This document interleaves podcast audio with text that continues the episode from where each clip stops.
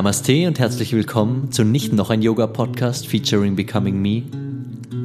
Einmal im Monat treffe ich mich mit Robert Ehrenbrand und wir trinken zusammen Kaffee und quatschen über Yoga und das Leben. Viel Spaß beim Zuhören.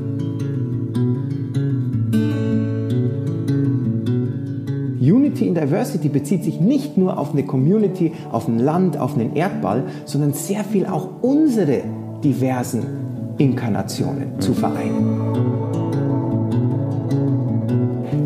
Praxis schwächelt, schwächel ich. Mhm. Und das ist mein Takeaway aus jetzt 30 Jahren Yoga. Mein Takeaway ist, die persönliche Praxis setzt den Grundton für den Rest meines Tages. Nicht das Finden, nicht das sich eingraben, nicht das Schreien, die anderen, die nicht in deinem Graben sitzen, sondern eigentlich der Prozess der Offenheit, der Toleranz. Das ist das, was Kraft gibt. Und am Ende des Tages geht es doch um meine Selbsterfahrung. Womit, mit welchen Technologien kann ich Selbsterfahrung erarbeiten? Und das ist übrigens mein ganzes Verständnis von Yoga. Deswegen glaube ich im Yoga auch nicht an Dogmen. Namaste, Robert. Schön, dass du da bist. Schön, dass wir da sind. Der Robert ist schon zum zweiten Mal hier. Das wird ja jetzt öfter so sein, haben wir schon gehört. Genau, der Robert und ich haben uns nämlich überlegt, dass wir den Podcast ähm, regelmäßig zusammen machen, weil die eine Folge war so ein bisschen wenig, hatten wir das Gefühl, und wir quatschen auch regelmäßig miteinander und hatten das Gefühl, Leute, Leute außer uns finden das auch interessant, wenn wir quatschen und hören uns auch vielleicht ein bisschen gern zu. Genau, deshalb gibt es diesen Podcast jetzt regelmäßig und wir hatten so ein Kick-Off-Meeting kürzlich in unserer Hipster-Kaffeebar, wo wir uns sehr jung und sehr hip gefühlt haben. Ja, ich hake hier mal ganz kurz ein. Genau. Das ist wunderschön, wieder hier sein zu dürfen bei nicht noch ein Yoga-Podcast und wie du gerade schon gesagt hast, ähm, ich glaube, das war eine sehr organische Entwicklung zu der Idee hin, dass wir das regelmäßig machen. Das ist nicht ganz uneigennützig, weil ich äh, den Thomas unglaublich gerne treffe und wir uns gern austauschen. Und wir hatten dann überlegt, okay, was wäre jetzt ähm, nachfolgend auf diese erste gemeinsame Episode, die ihr natürlich noch bei den ähm, Podcasts, äh, wo ihr eure Podcasts findet, in eurer Podcast-Bibliothek, digitalen Bibliothek. Polythek. Könnt ihr diese, genau, könnt ihr diese erste Episode natürlich auch noch nachhören. Aber ich fand das unglaublich schön, diese Idee, das jetzt regelmäßig abzufeuern, uns gegenseitig ein bisschen so, was unsere Liebe zu Yoga betrifft, abzuholen, uns gegenseitig auch ein bisschen auszutauschen. Und das hat uns dann recht schnell dahin geführt, die heutige Episode vielleicht so ein ganz klein bisschen unter dieses Banner Unity in Diversity zu stellen, weil oft Leute, die vielleicht an diesem Hipster-Kaffeetisch vorbeigegangen sind, sehen zwei Typen, vielleicht beide im Yoga-T-Shirt, beide tätowiert, beide ungefähr gleiches Alter, beide in München ansässig, beide mit Families und man könnte vielleicht dann auf den ersten Blick so denken, ja okay, das sind halt zwei urbane Yogis mit Family, die eigentlich wo sehr viel in der Praxis und in den philosophischen Ideen und in dem Bezug zu Yoga und wie sie Yoga in ihrem Leben umsetzen und ihre Ideen dazu gleichförmig sind. Und dann haben wir sehr lachen müssen an diesem Kaffeetisch, weil eigentlich stimmt es so gar nicht. Nee, und ähm, was stimmt, ist, dass wir uns unglaublich gerne mögen, uns unglaublich schätzen. Aber ich glaube, unsere Wege zum Yoga, unsere Ideen zum Yoga, unsere Praxis und wie wir Yoga gerade in dieser gerade sehr fordernden Zeit anwenden, ist doch signifikant und interessant anders.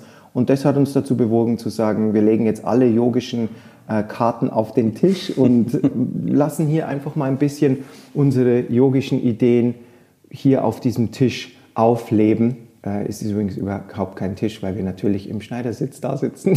Schweben. wir schweben einen Meter über der Matte. Und äh, ja, es ist wunderschön, dass wir das jetzt wirklich durchziehen und wirklich machen und ähm, regelmäßig diesen, diesen Austausch pflegen werden. Ich freue mich riesig. Ja, ich mich auch. wir haben ja uns überlegt, was machen wir und wie machen wir es? Gibt es einen neuen Podcast? Bleibt es der alte, nicht noch ein Yoga-Podcast? Und ich hatte Stichworte und die habe ich dir, glaube ich, gar nicht präsentiert. So. Ich habe gar nicht gepitcht, weil du hast zuerst gesagt, ja, vielleicht machen wir es so und so und so. Und dann habe ich gesagt, ja, eigentlich passt das, jetzt muss ich meine, meine Dinger gar nicht mehr rausholen. Aber ein Stichwort war, oder so ein Satz, den ich mir aufgeschrieben habe, ist, dass der Robert ein super Nachhilfelehrer ist für mich in Sachen spiritueller Lehre, weil ich da die komplette Vollpfeife bin, muss man sagen. Nichts gegen meine Lehrer und auch nichts gegen die Bücher, die ich gelesen habe. Aber da hast du einfach einen ganz anderen Background als ich, muss ich eingestehen. So maße ich mir auch nicht an. Ich habe schon was gelernt und ich weiß auch Dinge, nach denen ich lebe. Aber ich glaube, es ist so eine Sache, dass du mir sehr gut, sehr, sehr gut Sachen erklären kannst. Und dann kamst du mit diesem, dann meinte ich so, ey, guck mal, wir sind beide irgendwie, wie du gesagt hast, 40 plus, tätowiert, leicht abgerissen modisch, ähm, rennen irgendwie der Jugend hinterher. Aber sind ja doch Grund, also in vielen Punkten grundverschieden, würde ich sagen. Und dann wieder auch nicht. Und dieses Unity in Diversity kam dann so als Wort oder als Satz. Und ich habe so getan, als wüsste ich, wovon du redest und hatte natürlich keine Ahnung. Aber ich habe die Zeit genutzt und ein bisschen nachgelesen und finde es ein sehr, sehr spannendes Thema, gerade jetzt in diesem Chaosjahr oder in diesem Krisenjahr. Ich sage jetzt auch schon Krisenjahr, weil es wirklich auch schon so eine persönliche Krise ist. Finde ich besonders wichtig, dass wir sein können, wie wir wollen, ohne dass wir dafür verurteilt werden. Und gerade als Yogis sollten wir da vorangehen. Und ich glaube, dass wir Yogis da auch noch viel, viel, viel machen können sei es innerhalb der Yoga-Stile, wo da immer noch so ein bisschen, aber die machen das so und mm. oder sei es gegenüber Nicht-Yogis, gegenüber den Nogis, wo ich auch immer denke, ja, dann sind es halt Nogis. Oder die Woche habe ich wieder so eine, eine Nachricht bekommen, da ging es auch um die letzte Podcast-Folge, nicht die mit dir, um mm. eine andere, dass sie, dieser Person wäre das von meiner Seite viel zu wenig gelebtes Yoga gewesen. Und nehme ich gerne an, die Kritik und so, reflektiere ich auch kurz und so. Aber ist dann aber auch eigentlich egal, weil das war ja sicher nicht der Yoga-Papst, der mir geschrieben hat und auch mein katholischer Papst schreibt mir auch kein, äh, ich glaube, du hattest Sex vor der Ehe und ich glaube, das geht nicht okay und du hast geschützten Geschlechtsverkehr. Äh, sorry, Thomas, du bist raus. Und vielleicht können wir da als Yogis so ein bisschen nacharbeiten noch. Also ich glaube, Thomas, dass das ist eine sehr schöne Auflage, die du, die du geliefert hast. Das ist auch ein sehr schönes Beispiel gerade. Ich denke schon, dass wir dieses Jahr, egal wie man es jetzt tituliert, dieses Jahr hat sehr viele Dinge verstärkt. Dieses Jahr hatte initial, als dieser Lockdown kam, haben sehr viele Leute mir so das Feedback gegeben, oh, diese Entschleunigung, diese Zeit mit der Familie, diese zusätzliche Zeit für viele, gerade Leute, die viel Zeit im Büro verbringen, konnten plötzlich zu Hause mehr sich involvieren in den Alltag der Kinder und so weiter. Und hatten eigentlich erstmal initial das Gefühl, oh, ich kann jetzt ein paar von diesen Prozessen, die im Yoga angeraten werden, Zeit mit mir, zwar vielleicht ungewollt, ungeplant, aber sie war ja plötzlich da, mhm. konnten das erstmal genießen. Und ich glaube, wir sind jetzt tatsächlich, wie du es schön formuliert hast, ein paar Schritte weiter, dass jetzt doch fast jeder diesen kollektiven Druck spürt. Kommt nochmal ein Lockdown? Wann werden wir diesen Wahnsinnsvirus wieder los? Was ist die Perspektive weiterführen? Und da gehen wirtschaftliche, ganz, ganz kalte finanzielle Sachen einhand mit emotionalen Dingen, die wir durchleben. Und ich glaube, wenn man, ich male jetzt mal mit einem breiten Pinsel, aber ich glaube, für jeden birgt dieses Jahr mittlerweile Herausforderungen. Und ich finde aber gerade in diesem Sinne ist dieses Jahr yogisch betrachtet und aus einer gelebten yogischen Sicht im Hier und Jetzt ein unglaublich lehrreiches Jahr. Kann es sein. Das bedeutet aber nicht, dass man klein redet, was wirklich die Herausforderungen sind. Ich finde, es sind zweierlei Dinge. Okay. Ich finde, man kann akzeptieren, dass etwas eine Herausforderung ist und man kann sich gleichermaßen entscheiden, dieser Herausforderung mit starkem Herz und starkem Geist zu begegnen. Ich finde, was ich gar nicht so ein Riesenfan davon bin, ist dieses, was so manchmal als positives Denken oder, oder ähm, ja, immer dieses Sachen schönreden. Weil ich finde, das muss man nicht in jeder Situation. Ich finde überhaupt nicht, dass das gefordert ist zu sagen, nein, das ist aber trotzdem ein wundervolles Jahr und so. In vielen Aspekten ist es überhaupt kein wundervolles Jahr. Es ist ein sehr herausforderndes Jahr und das darf man auch sagen. Mhm. Und ich finde, gelebtes Yoga kommt genau da mit rein, wenn man aufhört, ständig kompulsiv Sachen dann aber zu beurteilen. Und zwar einerseits Sachen, die man selber fühlt, das ist schlecht, dass ich das fühle. Mhm. Das ist schlecht, dass ich traurig bin. Das ist schlecht, dass ich wütend bin. Das ist ja manchmal so, an der Oberfläche gibt es ja fast schon so yogische Tabus. Ja, Wut auf keinen Fall. Und Ich finde, Wut kann an der richtigen Stelle ein sehr großer Motivator sein. Wut war die einzige Begründung, warum meine Band Boys It's Fire damals sich gegründet hat. Wut auf politische Systeme, Wut auf ein Patriarchat, Wut auf wie Frauen behandelt wurden, Wut auf wie unterschiedliche ähm, Hautfarben behandelt wurden in USA. Das heißt, ohne Wut gäbe es Boys It's Fire nicht. Und ich bin sehr dankbar, dass Boys It's Fire gibt. Mhm. Lustigerweise, einer unserer bekanntesten Songs sagt, Where's your anger, where's your fucking rage? Also ich finde, es ist überhaupt nicht yogisch in meinem Verständnis, dass wir so tun, als wäre etwas nicht so. Mhm. Wo ich finde, dass dann Yoga unglaublich viel Potenzial verspricht, das man entfalten könnte, wenn man denn wollte, ist, dass es Technologien an die Hand gibt oder an die Hand geben kann, mit denen wir diesen Herausforderungen begegnen. Und das war mir noch nie klarer wie in diesem Jahr 2020. Das heißt, ich sage immer so zu den Schülern und Schülerinnen, die zu mir kommen, die Praxis muss mindestens so weird sein wie das Jahr. und wir alle können kollektiv uns ein klein wenig den yogischen Stock aus dem Arsch ziehen, in dem Sinne, dass wir uns endlich befreien von diesem kompulsiven Einteilen von die mag ich, die mag ich nicht, die Yoga-Art mag ich, die mag ich nicht.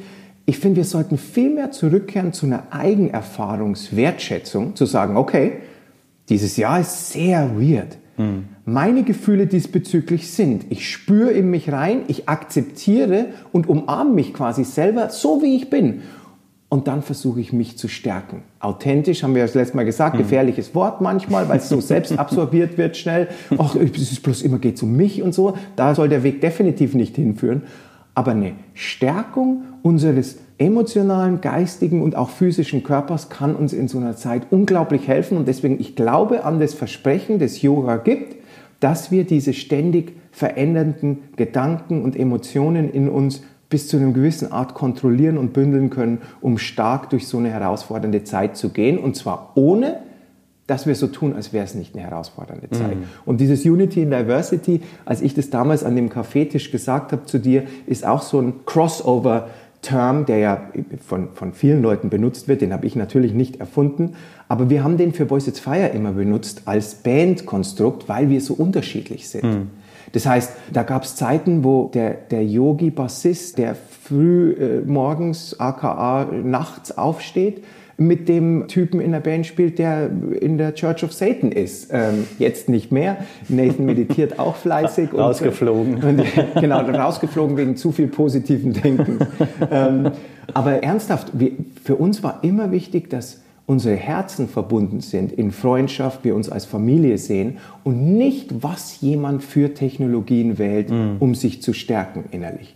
Jetzt nähert sich das Ganze an äh, mit zunehmendem Alter. Zum Beispiel Nathan er hat jetzt auch wirklich Meditation entdeckt, hat auch gemerkt, dass wenn er physisch sich betätigt, er sich besser fühlt sozusagen. Mhm. Und das bringt natürlich viele Lacher, dass er manchmal auch so schreibt, so, hey, du hattest echt recht, diese Hindu-Schriften sind sehr inspirierend oder irgendwie sowas. ja. Aber am Ende des Tages glaube ich fest daran, dass wir weniger Division und weniger andere beurteilen und verurteilen und sogar weniger uns selber verurteilen sollten, sondern eher den Blickwinkel darauf legen sollten, was können wir tun, um uns zu stärken. Und wenn jemand dann kritisiert irgendein Offering, das du oder einen Gesprächspartner hattest, für mich sagt es klar, dass die Person selber irgendeinen Druck verspürt in sich, weil das eigentlich keine normale Reaktion ist, sofort zu kritisieren, meiner Meinung nach. Man darf schon seine Meinung sagen. Ja, aber, auf jeden Fall. Auf jeden aber Fall. am Ende des Tages befürchte ich, dass die Person vielleicht in sich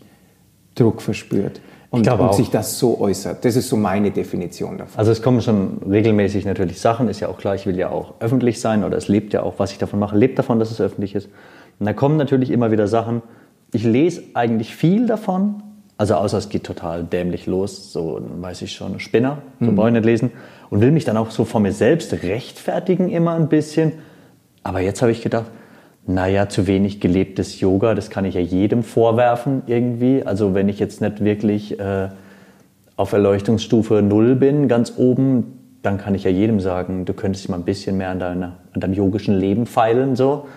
Aber ja, ich glaube auch, da kommt halt irgendwas raus und dann nimmt man die Möglichkeit, anonym da einen rauszuhauen und so und auch in epischer Länge, wo ich mir auch denke, die Uhrzeit und die Länge der Nachricht sagt mir schon so viel über dein Leben aus. Mm.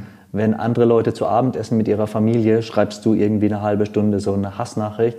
Und ich versuche das wirklich damit wertschätzend umzugehen. Ja. Und zwar in dem Sinne, dass ich einfach so einer Person wünsche, dass sie zu mehr Wohlfühlen in sich selber kommt. Und mm. das soll wiederum nicht heißen, dass ich nicht bereit bin für konstruktive Kritik in meinem Leben. Ich weiß, du bist ein sehr, ich habe dich kennengelernt, Thomas, und eine der Sachen, die mir besonders aufgefallen ist, schon immer an dir, und das macht dich, glaube ich, auch zu so einem unglaublich wertschätzenden Gesprächspartner, dass du super humble bist, aber nicht fake humble, sondern du bist jemand, der sagt, hey, ich kann, ich weiß, was ich kann, und ich weiß auch bei gewissen Sachen, da kann ich noch lernen. Und das ist der Punkt, wo, wo es so schön ist, weil nur durch dieses Wissen, dass wir alle noch Lernpotenziale haben, alle noch Wachstumspotenziale haben, und da ist keiner ausgenommen, dadurch kommt so viel von diesem Unity and Diversity, über das wir gesprochen haben, das scheint dadurch, hm. dass du jemand leben lässt, dass du erkennst, dass jeder in einer gewissen Kapazität ein Lehrer sein kann, dass in dir ein Lehrer ist,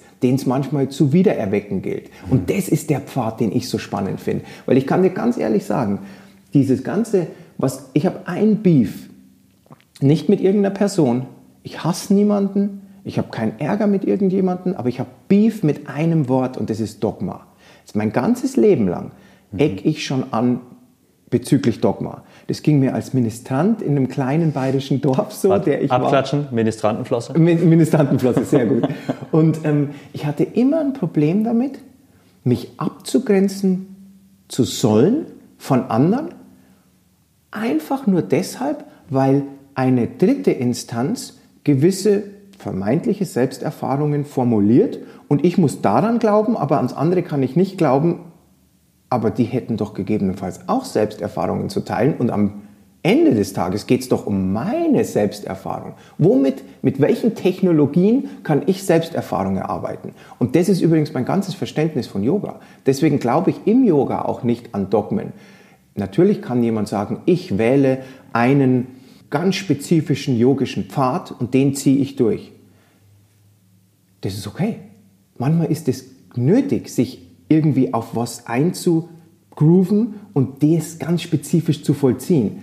Aber, und jetzt kommt der Kickpunkt, zu merken, ob es funktioniert, tust du nur, werde ich toleranter gegenüber anderen. Mhm. Weil wenn ich intoleranter wäre gegenüber anderen, funktioniert der Weg nicht. Mhm. Und dann gilt es fast zu raten, dass jemand umdrehen sollte. Weil wenn dein Herz nicht ein bisschen softer wird, wenn die Grenzen zu anderen nicht ein bisschen verschwimmen, und ich meine hier Gendergrenzen, ich meine hier ähm, Hautfarbe, ich meine hier unterschiedliche Religionen, ich meine hier Yoga-Stile, alles an Dogma muss langsam verschwinden. Dann funktioniert dein Weg. Und dann mach weiter, was du machst. Wenn das nicht der Fall ist und du merkst, du kritisierst plötzlich die Entscheidungen von anderen, was die essen, wie sich die bewegen, dann bist du nicht auf dem richtigen Weg, glaube hm. ich. Ich glaube, dass wir gerade im Jahr 2020 unser inneren Pfad testen und prüfen können, indem wir überprüfen, ob Grenzen, die sich hier gerade so leicht aufbauen lassen würden, wie trägt der wo seine Maske? Was macht sie wo mit ihrem Abstand? Wir hätten so viele Befindlichkeiten, wo wir so unterschiedlichste Meinungen haben und man sieht ja in den USA ein ganzes Land, das sich anschreit. Fronten, Division. Und ich glaube, dass was Yoga verspricht, ist, dass wir Technologien und eine tägliche Praxis dahingehend anwenden, dass unser Herz Schritt für Schritt dahin geführt wird, dass wir Grenzen in uns zu anderen abbauen. Und dazu gehört Mutter Natur, dazu gehören Tiere, dazu gehören andere Menschen, dazu gehört am Ende des Tages alles.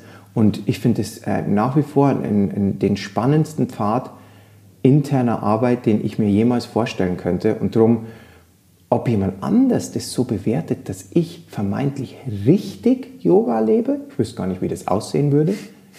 Muss ich dazu in den Wald gehen und Tannenzapfen tauschen? Weißt, muss ich im Himalaya naja. sitzen?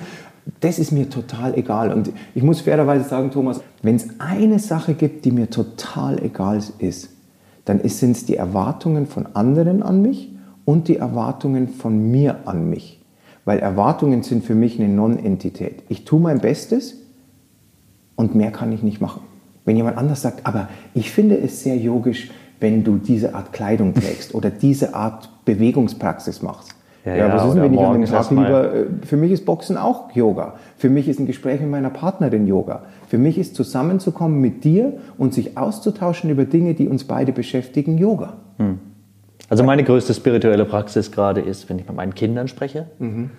Das ist so, weil ich mir einfach überlegt habe, ich komme gar nicht mehr so richtig zum Meditieren im Moment. Ich habe viel um die Ohren, habe auch gesagt, ich muss wieder viel arbeiten, um mir mein teures Hobby hier zu finanzieren. und ähm, aber das ist, glaube ich, so meine größte spirituelle Praxis. Ich mit meinen kleinen, kleinen Kindern spreche, den zuhöre, mir Zeit nehme, in Momenten, wo sie auch Lust haben zu reden. Ist ja, nicht, also ist ja auch nicht immer so, dass kleine Kinder Lust haben, sich zu unterhalten, aber manchmal, wenn dann so die Zeit da ist, dann gibt es wirklich tolle Gespräche.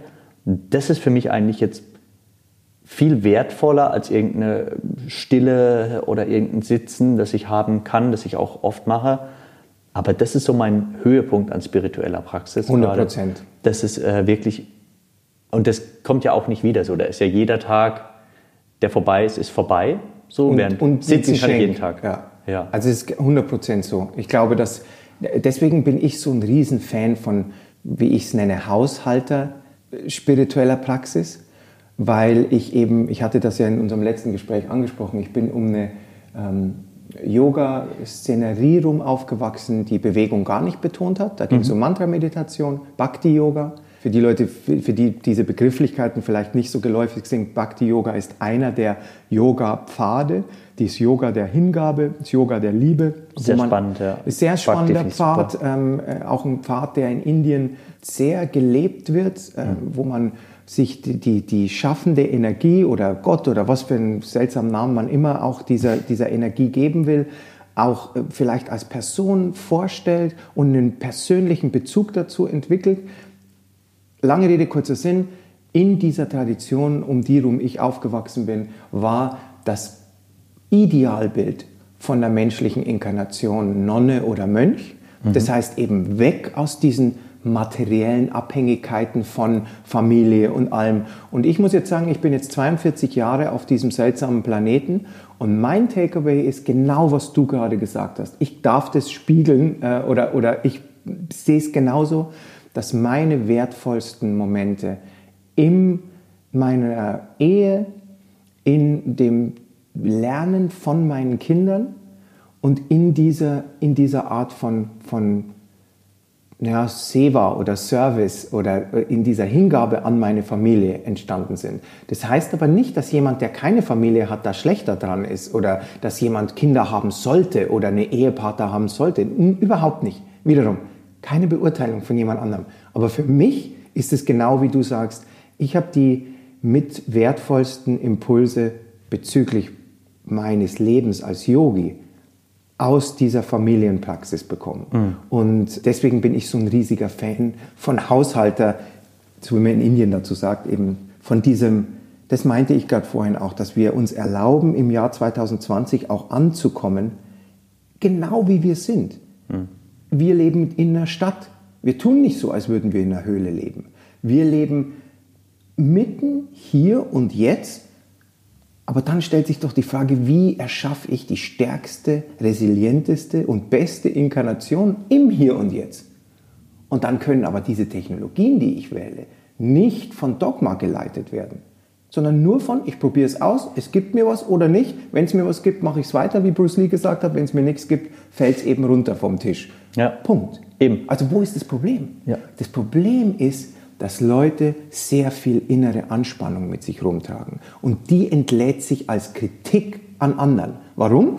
Weil sie dann kurz eine Erleichterung spüren. Ich fühle da draußen eine Menge Anspannung. Und ich glaube, dass wir als Yoga-Lehrer und als Yoga-Praktizierende mit gutem Beispiel vorangehen sollten, indem wir A-Technologien parat haben, die uns selber diese Anspannung erleichtern und die vielleicht im Umgang mit anderen ein bisschen Anspannung in Situationen, in Gespräche hineinbringen. Ich glaube, mehr können wir momentan nicht tun.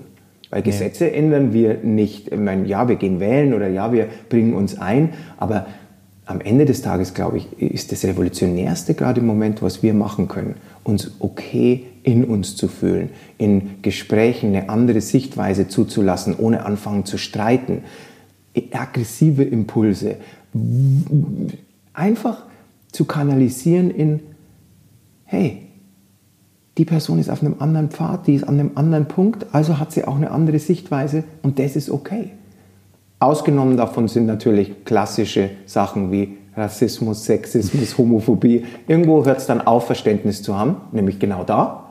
Aber bis zu diesem Punkt finde ich, dass man das, ich finde es wirklich, dass im Jahr 2020 unsere ganz unterschiedliche Praxis zu was Revolutionärem geworden ist, weil es uns dahin führen kann, dass man sich trotz dieses komischen Jahres in sich wohlfühlen kann. Kann. Kann. Nicht die ganze Zeit, aber ich glaube, ohne die Praxis wäre es schwieriger, diese Mitte zu finden. Ja, Und mega, deswegen, deswegen finde ich, ist sie so wahnsinnig relevant. Und sie verändert sich auch gerade, habe ich das Gefühl. Also du hast ja auch, wir haben vorhin gesprochen, du hast ja auch gesagt, deine, ähm, deine Klassen, wo du unterrichtest, die sind über, über voll. Die Leute kommen und da hat es irgendwie einen Schalter umgelegt. Und ich merke hier auch im Studio, ich merke, dass die Klassen, die sehr körperbetont sind im Moment, dass die sehr, sehr gut besucht sind. Also einfach, wo es darum geht, mich maximal körperlich zu fordern. Das ist gerade sehr, sehr angesagt, während hingegen wir äh, im Moment keine einzige Yin-Yoga-Klasse mehr anbieten, auch wenn Yin sehr körperlich fordernd ist, wenn man es richtig praktiziert. Ja. Das ist sehr interessant. Klar, wir bewegen uns oder wir brauchen irgendwo einen, einen spirituellen oder auch einfach einen geistigen Ausgleich. Aber die Klassen, die voll sind, sind die, wo man sich richtig fertig macht. Und weißt du was, Thomas, das ist ein super Punkt. Weil ich denke da natürlich schon seit vielen Jahren drüber nach. Weil zu mir kommen, stolpern sehr viele Leute, die werden in diese Yoga-Klassen geschickt, weil das so in München mittlerweile so die anstrengenden Klassen sind. Da, wo man richtig schwitzt und dann brüllt man noch und dann ähm, vor Covid atmet man heftig. Ähm, das Atmen mussten wir ein bisschen einschränken. Aber einschränken ist immer, immer schlecht beim Yoga. Äh, genau, halt den Atem an für 60 Minuten. ähm, aber nichtsdestotrotz, ich äh, werde dann immer wieder stolpern quasi Leute in diese Klassen, die überhaupt keine spirituellen Inclinations haben. Die wollen sich einfach auspowern. Und dann werden sie konfrontiert mit jede Klasse geht los. Ich wurde vor kurzem mal von äh, online wurde ich konfrontiert mit einem Schüler, der dann gefragt hat: Ist das denn ein Redeseminar? Und da habe ich gesagt: Jein, weil ich habe noch nie eine Klasse gehalten, ohne einen Kontext zu schaffen, an was wir arbeiten wollen. Das heißt, es gab noch nie in meinem Leben, und ich unterrichte schon sehr, sehr viele Monde, das ist ein Zeichen unserer fortschreitenden Jugend, auf die du ja vorhin hingewiesen hast. Ich habe noch nie eine Klasse angefangen, einfach Fitness-Workout-Style. Okay, let's go. Sondern immer ist es, wird es in den vermeintlich yogischen Kontext gesetzt. Wer mich aber kennt, weiß, dass ich, äh, das kann genauso gut eine Hogwarts Harry Potter Story sein oder so. aber es gibt immer irgendeinen Anker, der erstmal versucht, unseren Geist zu fangen und dann kommt die Bewegung nach dem Atem dazu und zwar immer erstmal dass die Wirbelsäule erstmal aktiviert wird. Da hat das System, das ich unterrichte, so einen festgesetzten Gang der Dinge. Anyway, ich glaube, dass im Jahr 2020 Yoga für hier und jetzt durchaus diese körperliche Komponente haben sollte. So, immer wenn ich solche Statements sage, sehe ich schon die Keyboard Warriors vor mir, wie sie schreiben, ich liebe buddhistische Meditation, ich sitze jeden Tag 15,5 Stunden und für mich ist das das Großartigste. Ich komme wieder zurück zu meinem Punkt. Ich verurteile niemand für seine Praxis. Wenn es dein Herz softer macht, dich stärkt, dann bin ich dafür. Das mal als Disclaimer. Meine Einschätzung der Situation ist aber, und da kann ich nur auf meine Praxis und meinen Weg zurückgreifen, weil ich weiß doch nicht, was für andere Leute funktioniert. Ich kann doch nur unterrichten, was für mich funktioniert. Und da ist es ganz klar so, dass ich in Zeiten, die sehr unruhig sind, diese physische Komponente brauche. Nur das stoppt nicht beim Körper. Ich nutze den Körper quasi als Schlüssel, um den emotionalen und geistigen Körper damit einzusteuern. Das heißt also, dieses Element von, meine Klassen sind viel Springen, das ist ja auch schon ein Tabu. Wie, die verlassen, die verlasst mit beiden Beinen die Yogamatte. Das ist doch das Ziel, Das dachte ist- ich, Levitation. Genau, Also, ich dachte auch, oder? Ging es da nicht immer drum in Indien? Ich, ich schwebe über meiner Matte. Das kann ich gut, nur nur sehr kurz. Das nennt sich Sprung. Und ähm, wir springen, wir schütteln uns. Wir versuchen, diese kollektiven Druck, von dem ich gesprochen habe, diese Anspannung richtig aus unserem Körper zu rauszuschütteln, rauszuspringen, rauszuschwitzen. Und ich finde das komplett yogisch in meinem Verständnis von Yoga. Und das hat gar nichts mit Asana-Posen teilweise zu tun, sondern das sind ganz simple Dinge wie ein Sprung in die Luft. Und ähm, vor Covid gern mit einem Jauchzen dazu. Und dann brechen wir es runter und dann wird die Praxis zurückgeführt zu uns selber, wird stiller und endet dann in meinem Fall nicht immer in Shavasana, sondern auch gibt auch andere Meditationsmodalitäten, wo wir uns dann wirklich diese Ruhe genießen können nach dem Sturm. Hm. Und was ich damit sagen will, ist, ich glaube fest dran, dass wir in der heutigen Zeit, jetzt, in dieser Pandemie, den Sturm genauso brauchen wie die Ruhe nach dem Sturm. Hm. Ich finde, dass es nicht ideal ist, wenn jemand neu zur Meditation käme, zu dem zu sagen, pass auf, du setzt dich jetzt in ein Eck, schließt die Augen und bleibst einfach eine Stunde ruhig. Ich glaube, dass das nicht ideal ist für die jetzige Zeit. Das mag für manche, gerade für schon lebenslang Meditierende und mag für manche sehr gut funktionieren. Das möchte ich auch nie beurteilen, wiederum. Aber mein Tipp wäre es nicht. Mein Tipp wäre, teil diese Stunde. Gib 30 Minuten Vollgas, power dich aus, lass richtig die Sau raus auf dieser Matte oder in deiner Ecke und dann lass dich nieder und dann für die Lampe nach innen mhm. und versuch diese Ruhe nach dem Sturm zu manifestieren. Und ich glaube, dann repräsentiert die Praxis besser unsere wilde und unruhige Zeit, in dem wir genauso wild wie die Zeiten sind. Und das ist mein Verständnis. Das ist unsere Sicht. Also ja. ich glaube auch einfach, es braucht eine harte körperliche Komponente, ja. damit die Stille hinterher eben noch stiller wird. So, deshalb praktiziere ich auch gerade gar nicht so viel Asana. Mhm. So, deshalb mache ich jetzt so Sport wieder, mhm. weil ich einfach sagt mein Körper oder mein Körper sagt mir, ich brauche jetzt anderes. Deshalb gehe ich wieder radeln, deshalb gehe ich auch wieder schwimmen, was mhm. das größte Wunder ist. Wer mich kennt, weiß, ich hasse es, Bahnen zu schwimmen und auf einmal habe ich da wieder Lust drauf. Vielleicht cool. auch äh, irgendwas mit Virus in meinem Kopf, ich weiß nicht. Aber gehe jetzt wieder Bahnen schwimmen, weil ich einfach fertig sein muss. Und danach fühle ich mich, danach sitze ich nicht im Lotussitz in der Ecke, aber ich fühle mich erschöpft und gut und mein Körper ist so ruhig, dass mein Geist einfach anders funktioniert. Und darum geht es am Ende des Tages. Es ist wirklich nicht so wichtig. Ich empfehle manchmal Leuten auch nicht in meine Stunde zu kommen. Mhm. Mir ist es, ich, ich, ich suche nicht nach Schülerinnen oder Schülern. Ich suche nach Leuten, die entspannt genug sind, tolerant genug, durch diese unruhigen Zeiten zu schippern.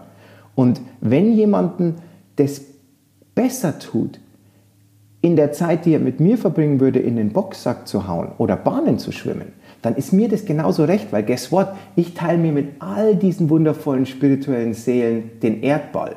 Das heißt, mein Hauptansinnen ist nicht berühmt zu sein oder erfolgreicher Lehrer zu sein, nichts dergleichen.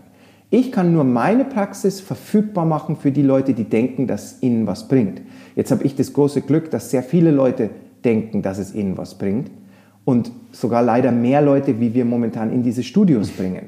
Das gibt dann wieder die nächsten Empörungen dass Leute sauer sind auf mich, weil sie nicht in meine Stunden kommen können. Also du siehst, man kommt auch nicht aus der Empörung. Wir scheinen einfach in einem Empörungszeitalter zu sein, weil ich habe diese Kapazitätsgrenzen definitiv nicht erfunden. Wer meine Klassen kennt vor Covid, der weiß, dass wir niemals jemanden abgewiesen haben. Sehr zum Leidwesen der Anwesenden manchmal, weil das hieß halt dann manchmal halbe Mathe oder so. Ja, ja. Aber am Ende des Tages, ich mache diese Regeln nicht und deswegen, weil wir eingangs gesprochen haben, ich kann auch nicht jede Kritik ungefiltert aufnehmen und annehmen. Mhm. Manchmal muss ich einfach diese Erwartungen von anderen als deren eigenen Weg einfach bei ihnen lassen. Ja. Ich finde, Yoga ist auch in einem ganz großen Sinne nicht auf die Neurosen von anderen jedes Mal einzusteigen. Wenn dich jemand jetzt im Supermarkt anschreit, weil deine Maske verrutscht ist oder du einen Schritt zu nah an ihn getan hast, dann finde ich, ist deine, dein Recht, nicht auf diesen Druckszenario einzusteigen. Mhm. Wenn du Lust auf einen guten Fight hast, also nicht physisch natürlich, nee, sondern aber wenn du Lust, dann, dann, dann sag was zurück, was Kesses irgendwie. Ja. Aber ich finde, es ist dein Recht auch zu lächeln und zu sagen, das tut mir sehr leid und was weiterzugehen. Kesses. Äh, weißt du, du kennst mich gar nicht. Nee. und, ähm, oh Gott. Und, und, ich glaube, dass das ein, ein ganz wichtiger Bestandteil unserer Praxis sein muss, dass wir entscheiden, wann wir auf die Neurosen von anderen einsteigen Definitiv. und wann nicht. Und das ist auch Unity in Diversity übrigens, dass man im richtigen Moment auch wertschätzend einen Schritt zurücktritt und sagt, hey, der Austausch jetzt gerade, der scheint nicht in unser beider besten Interesse zu sein. Das vertagen wir lieber. Und ich glaube, dass wiederum dieses Jahr kann ein unglaublicher Lehrmeister sein, wie man mit internalem Druck umgeht, wie man mit kollektiven Druckszenarien umgeht, wie man durchmanövriert durch unruhige, unsichere, wirtschaftlich bedrohliche Zeiten. Am Ende des Tages, ganz salopp formuliert, sehen wir 2020, woraus wir gemacht sind. Vorher waren das teilweise Lippenbekenntnisse haben wir praktiziert, weil wir es halt cool fanden. Jetzt finde ich, wird es eine Prärequisite zum inneren Wohlfühlen, zum Durchhalten, zu Charakter. Und im Yoga ist es eigentlich ganz klar aufgebaut. Deine Praxis führt dazu, dass du Charakter entwickelst. Und der Charakter führt dich dazu, dass du dankbarer und mit mehr Würde durch deinen Alltag gehst. Und am Ende des Tages ist das Ziel sowieso nie, wie wir uns fühlen, sondern wie stark wir sind, um anderen helfen zu können, zum Beispiel deiner Familie, zum Beispiel deiner Community, zum Beispiel deinen Schülerinnen und Schülern. Aber der Weg, der Pfad ist eigentlich relativ klar. Deine Praxis bildet Charakter aus, der Charakter führt zu mehr Toleranz, mehr Dankbarkeit, mehr Unity und diese Dankbarkeit und innere Ruhe und Wohlbefinden nutzt du dann, um anderen, so gut es dir eben möglich ist, zu helfen oder die Stärke, dich aus toxischen Situationen zurückzuziehen. Punkt. Hm. Das ist der yogische Pfad. Und was mir auch erst relativ spät gekommen ist in dem Zusammenhang ist, du kommst, du kommst schon richtig aus dem Dorf, glaube ich. Ja. Ich komme aus so einem gefühlten Dorf, ich habe es auch kürzlich wieder jemandem erklärt. Und da ist schon viel Dorf-Mindset, mhm. Wo ich mich auch sehr wohl gefühlt habe, muss mhm. ich sagen, bis ich sehr, sehr also bis ich nach Berlin gezogen bin, mhm. wo wir, Unity and Diversity übrigens ja Nachbarn waren, muss ich noch mal droppen. In Neukölln, gell? In Neukölln, ja. auch zeitversetzt Bevor Neukölln war. hip war. Ja. ich, war ich war in Neukölln 2000 ähm, also um die Jahrtausendwende war ich gerade äh, in, und das kann ich mit Fug und Recht behaupten, da gab es noch kein einziges hippes Café, sondern äh, das war noch Oldschool äh, Neukölln, was ich sehr, was ich sehr äh, erfreulich fand damals, ähm, weil als Junge vom Land der im Kampfsportverein groß geworden ist, war das für mich so, ja, okay, das sind halt viele andere Jungs jetzt, die auch im Kampfsportverein groß geworden sind. die haben auch Trainingsanzüge an. die haben auch, wir haben beide Jogginganzüge an. Eigentlich, ich habe da sehr viel Unity gefunden in Diversity. Ja, aber genau, bis dahin war ich auch schon, muss ich sagen, ich bin jetzt nicht besser oder toller oder mondäner oder sonst wie, aber es hat mir schon geholfen, da rauszukommen. Und ich glaube, was wirklich wichtig ist oder war in meinem Leben, ist die Erkenntnis, dass wenn alle so wären wie ich, dass es furchtbar langweilig wäre. Mhm. Also oft wollen wir, der macht es anders, der sieht anders aus, der ist es aber so. Und wenn alle so wären wie du bist, wäre es furchtbar, furchtbar langweilig. Ja, denk mal an eine Partnerschaft. Wie grauenvoll es wäre, wenn wir mit uns selber zusammen sein müssten. Aber ich glaube, dieser Schritt, der ist bei vielen noch nicht da, weil viele denken, ich mache das so, deshalb müssen das alle anderen auch so machen. Ja. Und wenn man das mal groß denkt, wenn, man, wenn das funktionieren würde, weil ich das will, das wäre ja furchtbar. Also es wäre das wäre ganz, ganz schrecklich. Und diese Erkenntnis habe ich aber auch relativ, wie viele andere Erkenntnisse auch. Und äh, es kommen bestimmt auch noch viele Erkenntnisse.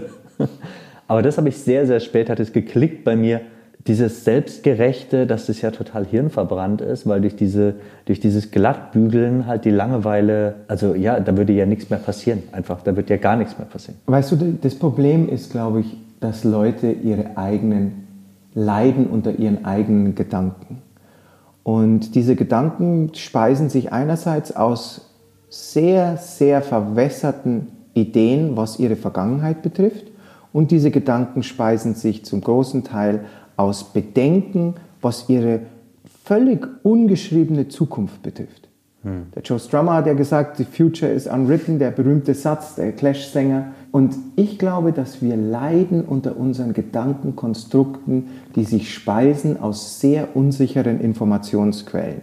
Ich glaube, wir betrachten unsere Vergangenheit oft verklärt, geschichtsrevisionistisch, wenn man es ganz salopp formulieren darf, und ich glaube, wir betrachten unsere Ideen über die Zukunft völlig aufbauend auf unsere verwässerten Gedanken über die Vergangenheit und verpassen somit im Hier und Jetzt zu agieren. Hm. Nämlich, ich habe ich glaube wirklich, das Yogischste, was man tun kann, ist, dass du in einer Zeit wie jetzt niemanden auf den Podest hebst und auf niemanden runterschaust, sondern einfach du schaust geradeaus und siehst, was wirklich ist in dir und um dich herum, ohne diese ständigen, verklemmten, verspannten Verurteilungen von allen, die nichts bringen. Weil am Ende des Tages wirst du die Leute sowieso nicht ändern, wirst du die Situation vielleicht nicht ändern, aber du kannst wahnsinnig viel ändern, wenn du schaffst, entspannt zu sein. Und mit entspannt meine ich nicht passiv. Und mit entspannt meine ich nicht, keine Meinung zu haben. Und mit entspannt meine ich nicht, auf der Couch zu sitzen und die Decke über den Kopf zu ziehen und so zu tun, als wäre keine Pandemie, als wäre die Situation nicht herausfordernd, als bräuchten wir nicht Aktivität, sondern mit entspannt meine ich wirklich, nicht verspannt zu sein in Bezug auf die ganz verschiedenen Impulse da draußen, die sich, die sich bieten. Und ich glaube, da ist zumindest mein Verständnis so, dass eine tägliche Praxis mehr Not tut denn je. Und diese Praxis kann ganz unterschiedlich sein. Aber ich glaube, wir können nicht erwarten, dass wir auf Herausforderungen proaktiv, zielführend reagieren, wenn wir nicht ein gewisses Fundament legen, im Kleinen, auf unserer Matte, auf unserem Sitzkissen, auf unserem Fell, mit Herausforderungen lernen umzugehen. Hm. Ich glaube, wir brauchen bis zu einem gewissen Grad eine Mini-Version von einem Mind-Body-Bootcamp.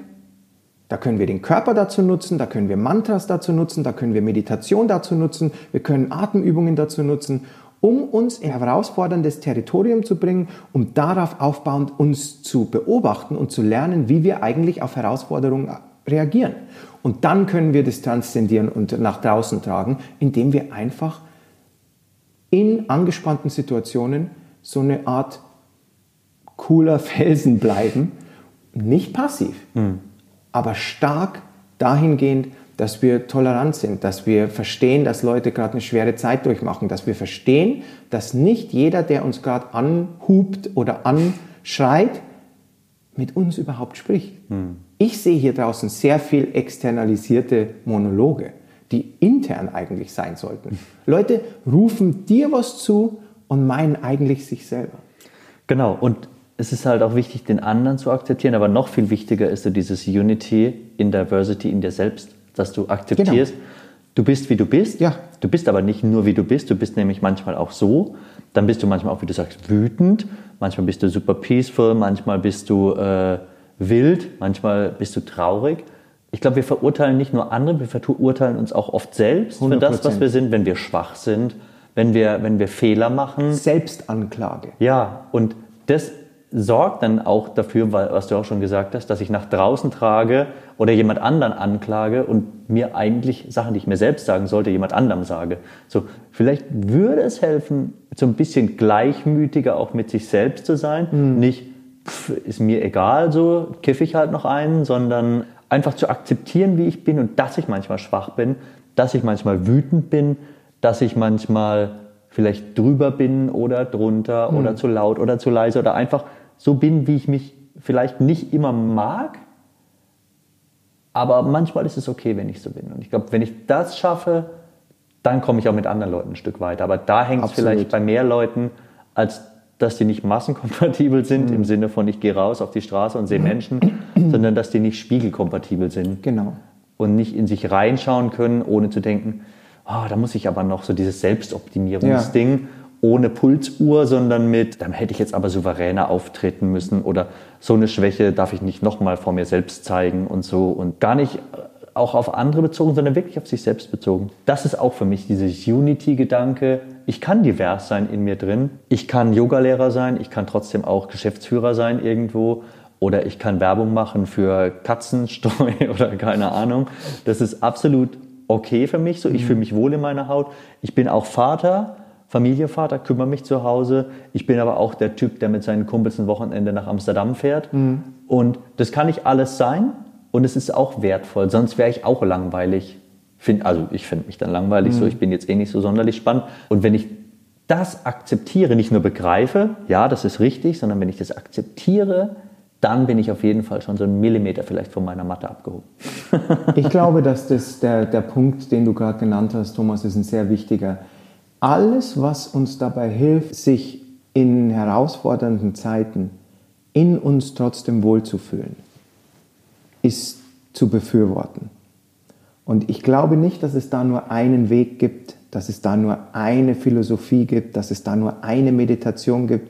Ich werde manchmal gefragt von Leuten, du Robert, was ist denn die, die beste Meditation oder die beste Atemübung? Und die Antwort von mir ist immer dieselbe. Die, die du machst, ist die beste. Das heißt, wir haben eine gewisse Disposition für Sachen, die unser Herz irgendwie erreichen oder unseren Bauch erreichen. Und das ist nicht immer erklärbar. Warum gefallen mir, der ich mit Sanskrit-Mantras aufgewachsen bin, besonders Gurmukhi-Mantras am besten? Eine Sprache aus dem Norden Indiens. Ich kann es nicht erklären. Mhm. Warum habe ich diese Affinität zu besonders diesen Mantras?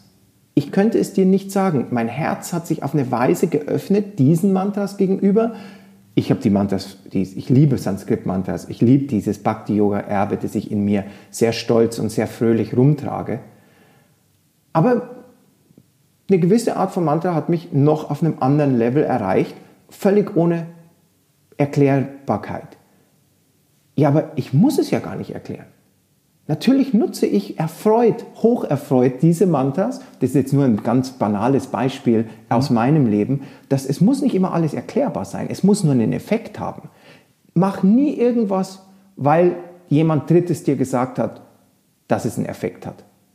Das ist Dogma. Mhm, genau. Mach Dinge, so unterscheide ich Religion und Spiritualität. Wie gesagt, als Ministrant, kleines Dorf, ich habe mit Religion nicht durchgehend positive Erfahrungen gemacht. Ich habe sehr viel Division gesehen, selbst innerhalb vom Christentum, so der katholische Pfarrer, der die evangelische Kirche nicht betreten will und solche Sachen, wo ich mir schon als Siebenjähriger dachte, oh mein Gott, Spiritualität für mich ist selbst erfahrene Dinge, Abenteuer in mir selber zu erleben, mich besser kennenzulernen und ein kleines Schritt stärker zu werden oder zu wachsen. Religion sind Berichte von Dritten, denen ich entweder glaube oder nicht. Dafür habe ich wenig Zeit in meinem Leben, um ehrlich zu sein, als Haushalter, mitten im Leben, im Jahr 2020. Ich wertschätze alle Religionen, solange sie cool bleiben. Aber ich glaube, wonach ich suche, ist weniger Religion, vielmehr dieses Abenteuer in uns selbst.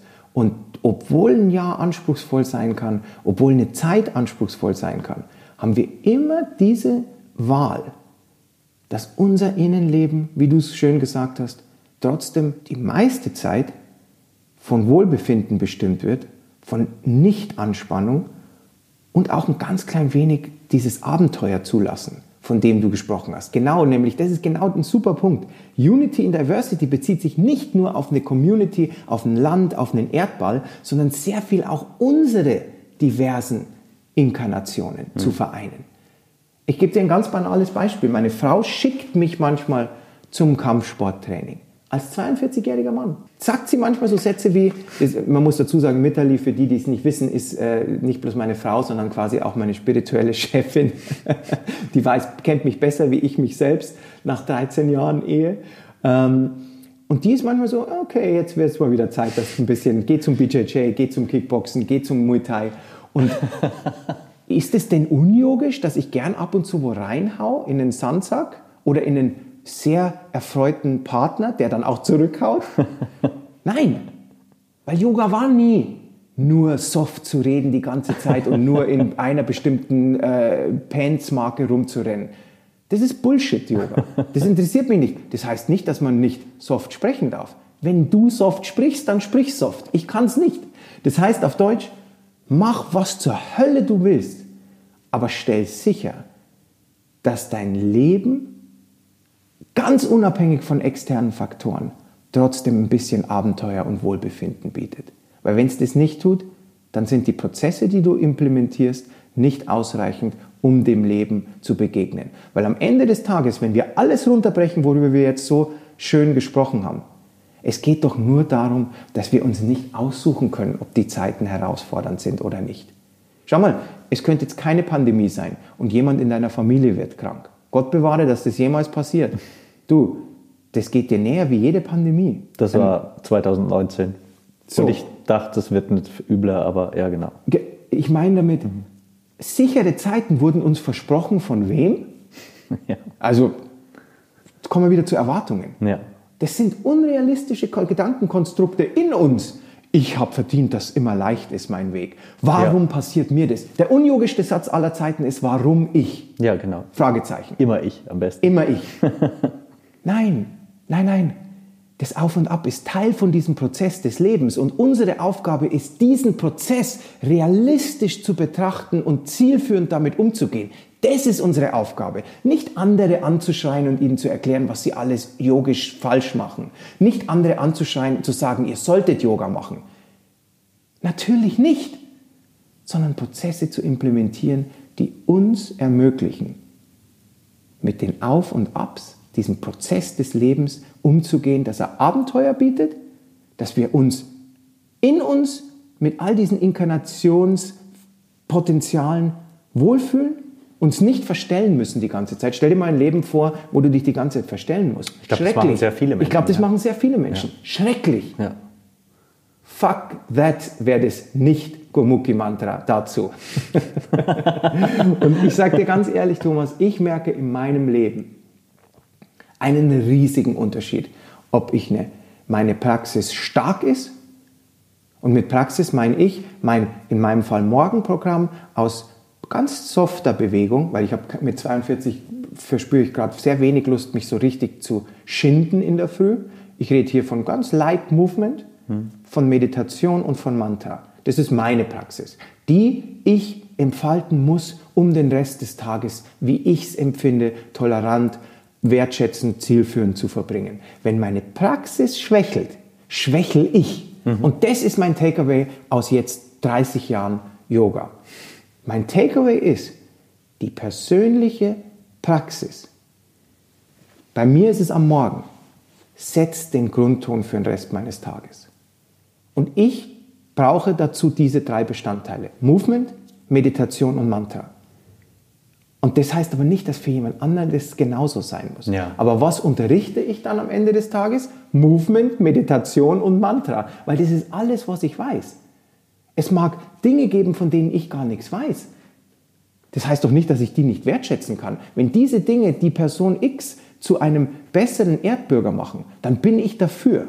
Hm solange die Person X nicht versucht, jemand anderen ihre Praxis aufzudrängen. Und ich habe noch nie unfreiwillig jemanden geraten zu irgendwas.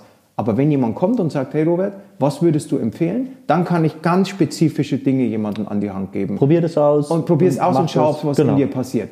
Punkt. Aber das ist mein Takeaway und mein, meine Bottomline aus 30 Jahren, mich mit Yoga intensiv beschäftigen, dass wenn meine tägliche Praxis schwächelt, merkt man das an meiner Inkarnation an dem Tag. Und deswegen hänge ich absolut ab von diesem Etablieren und Erschaffen meiner besten Version, nicht der Kopie von jemand anderem, sondern schon ich. Naja. Der Proll vom Land ist da immer noch drin. Der Kampfsportler ist da immer noch drin. Der Cultural Appropriating Deutsche, der eigentlich gern Inder wäre, ist da immer noch drin. ich schäme mich für nichts von diesen Bestandteilen. Nichtsdestotrotz, das ist mein Takeaway, dass meine persönliche Praxis setzt den Grundton für den Rest meines Tages. Und da sieht man schon dran, finde ich, dass wir unsere Realität zu einem großen Teil schon mitbestimmen können. Und das birgt sehr viel Hoffnung, hm. dass das geht. Aber es kann die Welt verändern. Es kann die Welt es verändern. Kann die Welt. Jetzt schließe ich mal den Bogen einfach hier an der Stelle. Mhm. Sonst machen wir gleich drei Folgen auf einmal hier. ich wäre dafür. ähm, wir haben noch so viel zu bereden. Wer nachlesen möchte, was der Robert so unterrichtet oder was der Robert erleben möchte, kann versuchen, bei Patrick Broom in eine seiner Klassen zu gelangen. Und dein Buch wird auch irgendwann erscheinen. Ja, das ist lustig, dass wir äh, das letzte Mal noch ganz abstrakt drüber gesprochen haben und ja. dann hat sich seit dem letzten Podcast so viel ergeben. Das Buch kommt also. Ja. Ähm, den Titel darf ich erst nächste Woche nennen, wow. aber ähm, ich, äh, das wird im äh, März 2021 äh, erscheinen über den famosen Kamphausen Verlag, mhm. auf dem auch Eckhart Tolle ist zum Beispiel. Ähm, wer ein cooles Buch lesen will, Power of Now, immer noch sehr zu empfehlen über nicht dogmatische Spiritualität. Und äh, dieser wunder, wundervolle Verlag hat sich meiner angenommen, sehr kompetentes Team und wir sind, ähm, in, das geht schon in wenigen Wochen in den Satz sind gerade noch auf der Zielgeraden sozusagen. und das kommt dann im März, genau. Ja, geil. Freue ich mich, freue ich mich. Also der Name ist noch unbekannt? Der Name ist noch ungenannt. äh, Running Gag, äh, Running Gag unserer Podcast oder ja. überhaupt Gespräche. Mein Buch ist ja auch immer noch in der Mache. Und ich warte drauf. Ja, ja, die Welt, also du wartest ja. drauf.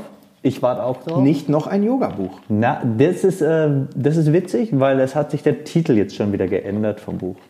Aber den kann ich auch noch nicht sagen. Der würde zu viel verraten. Es ist schon wieder alles anders beim Buch.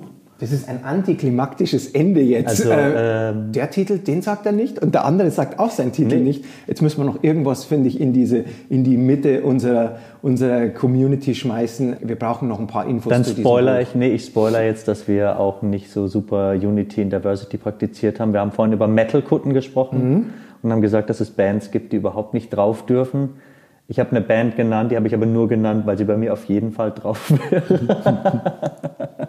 Ansonsten verraten wir nichts. Es gibt in vier Wochen dann wieder ungefähr vier Wochen die nächste Folge.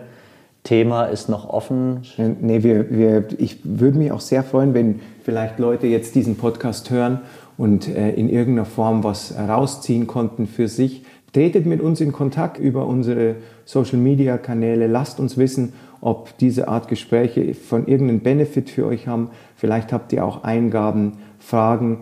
Ich finde, dass da noch sehr viele yogische Themen gibt, die man interessant versuchen kann umzusetzen. Schreibt, doch, schreibt doch gerne, was wir besser machen können. Genau. Also, Also, wir sind. Äh, Kritik ist immer gut. Kritik ist immer gut und ähm, ich für meinen Teil freue mich riesig, dass wir das jetzt regelmäßig machen, regelmäßig abfeuern. Wir sind sehr gespannt auf euer Feedback, auf euren Input.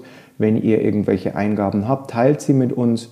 Und ansonsten nenne ich jetzt trotzdem den Titel von meinem Buch, weil Was? wir sind Rebellen und wir brechen hier alle Absprachen. Die Folge kommt auch erst in der Woche. Also das ich glaub, siehst du mal. das- Die Anwälte das, sind das, beruhigt. Das Buch wird die Kraft des Suchens heißen, weil es genau um das geht, worüber wir heute gesprochen haben. Das nicht das Finden, nicht das sich eingraben, nicht das Schreien, die anderen, die nicht in deinem Graben sitzen, sondern eigentlich der Prozess der Offenheit, der Toleranz.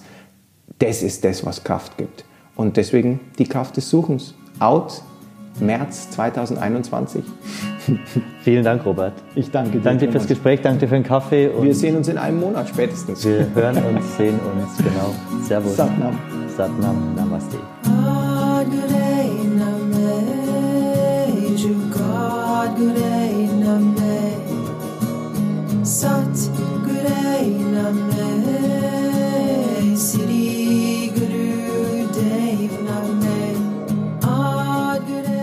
Vielen lieben Dank fürs Dranbleiben und Zuhören.